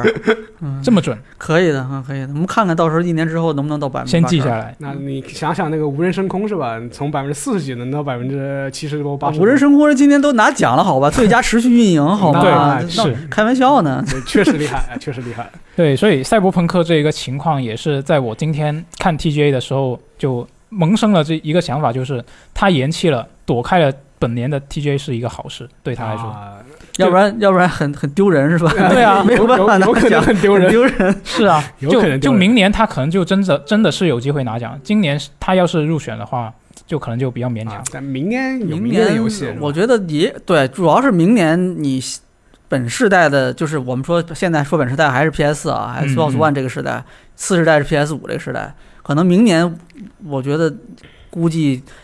都很难说大面积的玩家都进入到新时代，进入到新主机。我觉得可能还挺难的，还得再嗯过个一年，对我觉对得。对对对吧？那那你在这种情况下，那本世代对吧？PS 这个时代也没有什么这种更牛逼的大作了，对，下世代的这种新的这种牛逼的大作，它也没那么快出来。我猜啊，应该没那么快，嗯，是吧？那那你在这种情况下，那他明年拿对吧拿大奖的几率明显会增加。是嗯，这个这个也是一个打的这个算盘，说不定也考虑到这个问题啊也了是。从对从从这种体量上来看，嗯就是近两年都。就接下来的一年很难有，就是和它同体量这种游戏。是，明年这可能也是一个独苗儿，也是一个这种三 A 里面的这种少数的几个比较大规模的、口碑也比较好的这种游戏，可能。嗯，可能已经预定了明年的奖项。嗯，哎，那下一条新闻也是跟这个二零七七相关，它就是在游戏解锁之后嘛，就有玩主机玩家就发现了这个游戏它是在 x S 叉上，它是有这个帧数优化，哎，帧数优先或者是画质优先这样的一个选择，但是在 PS 五上它就没有这个画质优先的选项，它默认就是帧数优先。那两台主机它都是以六十帧来运行，但是这个 PS 五上它的分辨率就可能相对会比较不稳定，以及相对来说比较低。那外媒就推测呢，这个可能是因为两台次世代主机向下兼容的这个方式不一样导致的。像之前火箭联盟的那个哈开发商，他不是说过吗？如果想为游戏加入这个一百二十帧，嗯他在 X 一 X 上只要做一个小补丁，他对这是他们的说法。嗯，那但是在 PS 五上，他们就要得做一个完全的原生移植，就会比较麻烦。然后呢，像像现在其实也有其他的游戏有类似的状况，就是像像这个《使命召唤：战区》以及这个《星球大战：战机中队》，它都在这个 x S 叉上有这个一百二十帧的支持，但是 PS 五上是就没有。但是呢，我们也暂时不知道这个《赛博朋克2077》会不会在后续的更新里提为 PS 五提供这个选项。我希望当然是能够提供，因为你多一个选择肯定是好的嘛，肯定是好事对玩家来说。这种不过它现在这个三五二零七七就是在在一个基础主机上的这个表现比较一般吧，嗯，就是像那个之前那个 DF，它也做了一些测试，包括在 P 普通 PS 是普通那个 PS 上，好像只能哎，我还没看它是怎么结果好像只能七百二十 P 加三十帧，就这种这种程度。啊、那七二零 P 我那我觉得太低了。嗯，回到回到上上个时代，对嗯，然后和他的那个最初的那个他们那个信誓旦旦说，哎，我们在那个基础主机上的那个表现啊，优出优乎化意出乎意料优化的的不好，错哈。对嗯，我记得这那有个这有差距啊，有差距。是，所以这个其实也是我到现在都还没买二零七七的另外一个原因嗯啊，就是我的首先我还没有次世代主机，然后我的显卡还是幺零嗯六零，你你有次世代主机也没用啊，它也是玩的本世代版本啊那那也是向那下也是兼容的嘛，但是但起码可以判它那个次世代版本嘛。我觉得他在那个 X S 叉上加一个画面模式，应该不难吧？因为 PS 五 PS 五啊啊是它哦是 X S 上有，PS 五上没有。啊，应该不难吧？我觉得，因为因为像这个像清楚这个次世代主机的它的那个整个架构的话，也是偏向比比起以前更偏向 P C 了。嗯。嗯，行吧，希望会有吧。嗯，下一个是什么？下一个呢，也是 Xbox 相关的新闻，就是这个 Xbox 的云游戏明年终于是要登陆到这个 PC 和 iOS 平台了。那这个 PC 其实我觉得没什么问题，主要是这个 iOS 平台，因为之前不是那个受到苹果方面的这个政策限制，嗯、对它，是不允许它上这个 iOS 嘛。是那现在呢，它就啊、曲线救国，它就只能通过这个啊，浏览器网页浏览器来实现，对，根据 Web 的 Web 对，的它就方不用 app 了，它就没有办法式。就这种 H HTML 五，其实我之前也用过类似的东西，对我也用过，就体验比较差，就玩个那个，我就不说是哪家做的了，反 正就反正就是玩个那个死亡细胞都只有三十帧，就很难受。跟你说，你说的是云游戏是吧？云游戏对是是国内的那个就公是司就是做通的就是国内做的，通过 Web 模式呈现的，就啊，通过网页呈现的，它上面有这个死亡细胞，那我玩起来它只有三十帧，而且画面非常糊。嗯，当然，微软的技术肯定会好一点，但是我对这个东西是有阴影，你知道吗？之前之前其实前段时间好像是本周还是上周， 就是那个腾讯的云游戏，它也正式开始了 Start 开车。对对对，我在不是 Star Start Start，对嗯 Start，它我我在好像是去年的时候我试了一试，它是当时是内测，我是申请那个内测资格嘛，嗯然后它上面其实没什么游戏，我就玩了一下它的《天涯明月刀对，》这个东西现在版权真的很糊版权还是个版权还是个比较对难它难搞的要问题它要正规做的话，版权这方面肯定是一个大问题。嗯然后我当时这个体验也是比较差，嗯我们宿舍的那个网络其实还不错，嗯，当时也没有人在做什么大量的下载什哎，么那的。个 Start 也是通过网页嘛，还就是还就是客户端呃，它它是客户端，它是在那个 V Game 里面的，啊，然后但是它给我的感觉，它其实就是一个网页，它给你打开了一个网页的窗口的感觉。嗯，我我不是很确定，因为那个窗口我看起来它，因为它没有全屏，我不知道当时没有办法设置全屏，不知道为什么对。然后就是你那个画面动的比较激烈的时候，就是它就会画面就会变得很糊，它是可应该是一个帧数优先的这样的情况。那如果是 Xbox 的这个云游戏的话，考虑到国内的这个网络环境， Xbox 这个确实对在国内给我们不太可泛能对可能我们跟它的一个关系可能就不是很大。对那到时候我，但是我觉得他到时候上了，有机会的话，你是这个 XGPU 会员的话，也可以试一试，就看一下尝尝鲜嘛，就看一下它什么状况。我觉得也是可以的，反正也不要最近钱啊这。个在这个它这个 iOS 苹 i 哎它这个是苹果是不能让它它这个系统上 XGP 系统上上这个不是 XGP 系统，让这个云游戏系统上它这个 iOS 平台是吧？呃，不准它的 App 上，啊就它不能以一个应用的形式上去。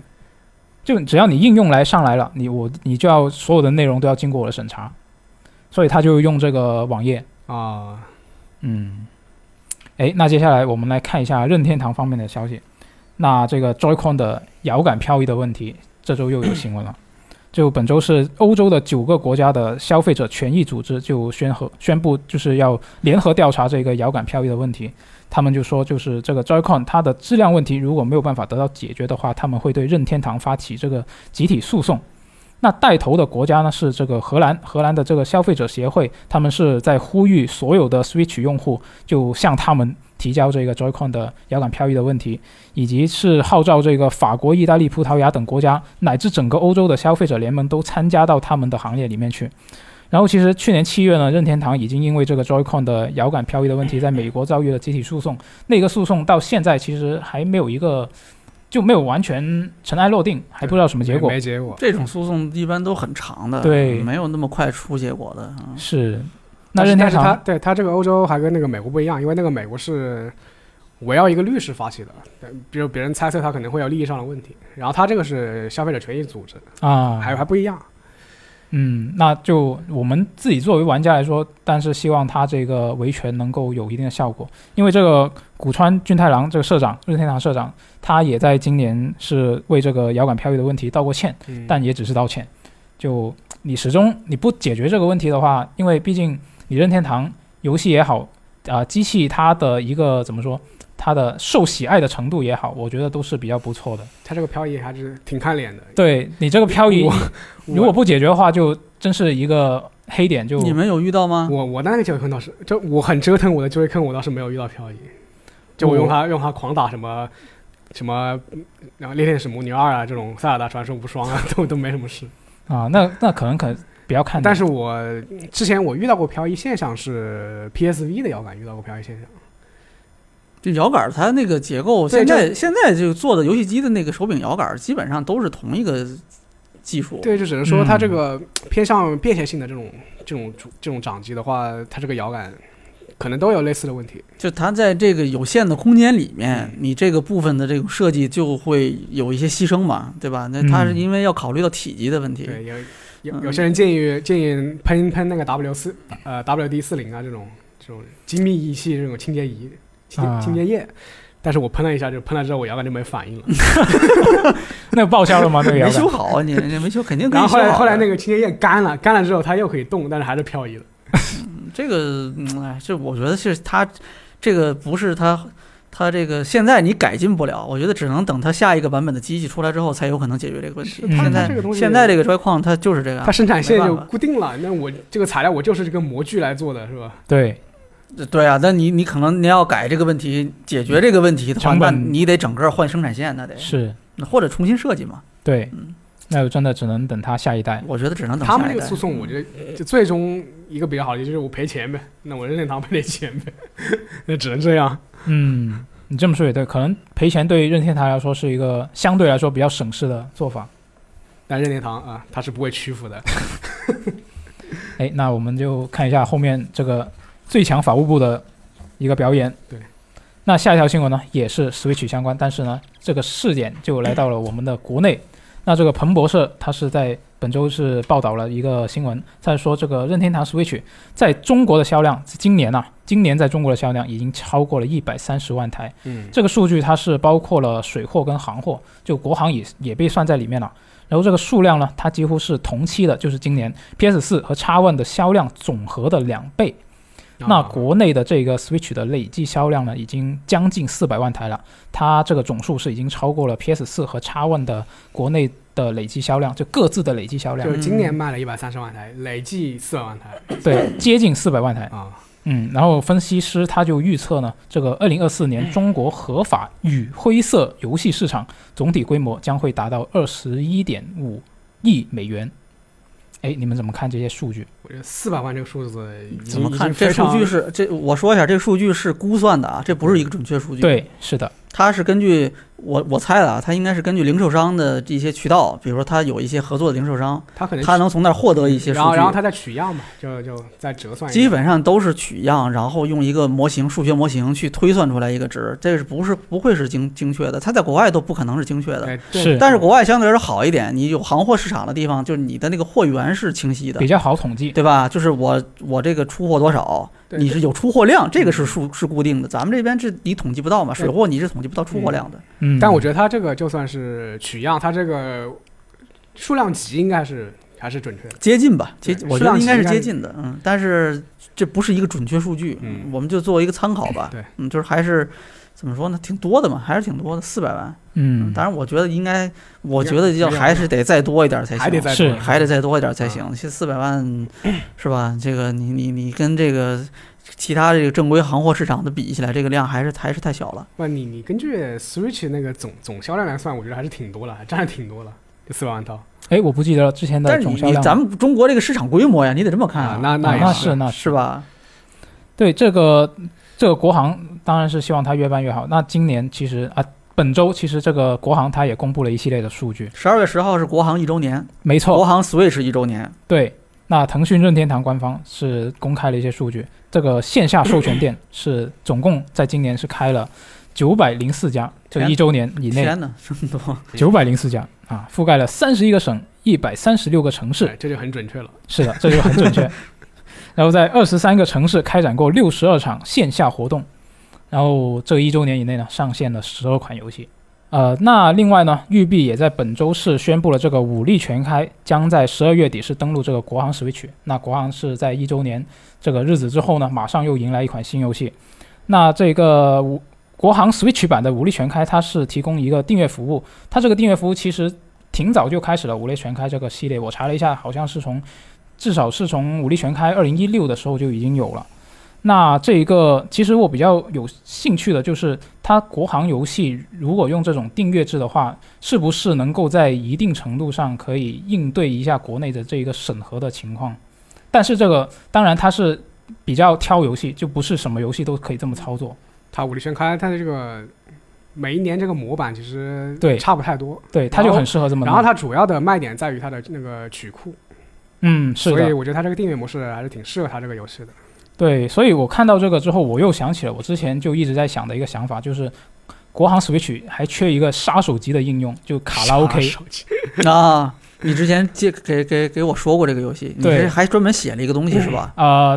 本来想写，然后在俱乐部做了一下调查，感兴趣的人不是很多， 所以就没写。卡拉 OK。这个在日本挺火的感觉。对，是的，因为毕竟你在家就能唱的话，还是很爽的。 啊，我我我我记起来了，是是 FJ 自己比较喜欢卡拉 OK， 对，是是是，但是确实是那个，因为你那个有唱歌的那个人的需求是挺多的嘛。对跳是舞的我我说不好，但是是唱歌的好像真是挺多人没事儿愿意去唱两个。对，嗯像像我家里的亲戚其实都比较喜欢，就以前在广州的时候，就时不时就家族聚会就会选唱去卡歌拉是 OK，吧？对，嗯，就白天去，就就白天去又特别便宜，就找找玉碧再做一个歌力全开是吧？ 再再加个订阅制，也不用不用找玉他碧，他有其实现成的游戏啊，关键是就玉不用说再再自己重新再做个新的对，呀。而且我觉得都不用怎么说，就不用找游戏，就去找那些曲库的啊、呃就是专门做 KTV 曲库的厂商对，。这是另外一套对这个东西这了，是另外一个东西对这这个可能不能光是一个游戏开 发商能做对的了，。是的。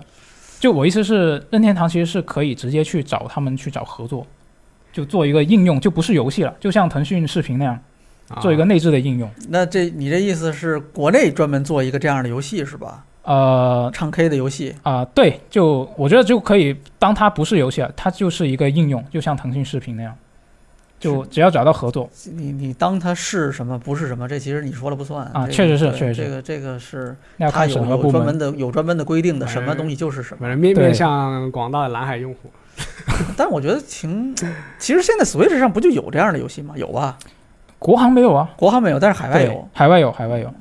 但海外那个，因为它在国内上海，我知道是就是就像我刚刚说的那个 Joyson 的那个游戏，它在国内是有它的 KTV 的，就它有、嗯它用自己的曲库，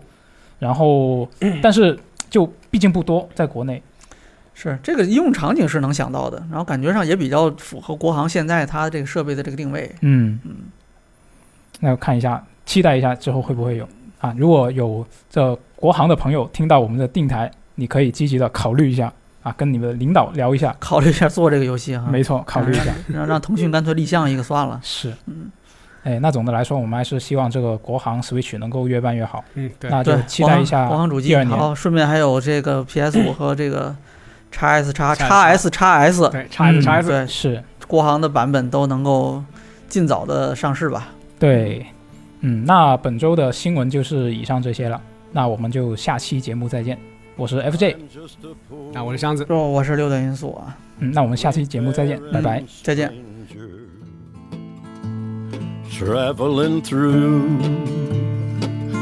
this world below, there is no sickness, no toil, nor danger in that bright land to which I go. I'm going there to see my father and all my loved ones who've gone on. I'm just going over Jordan. I'm just going over home.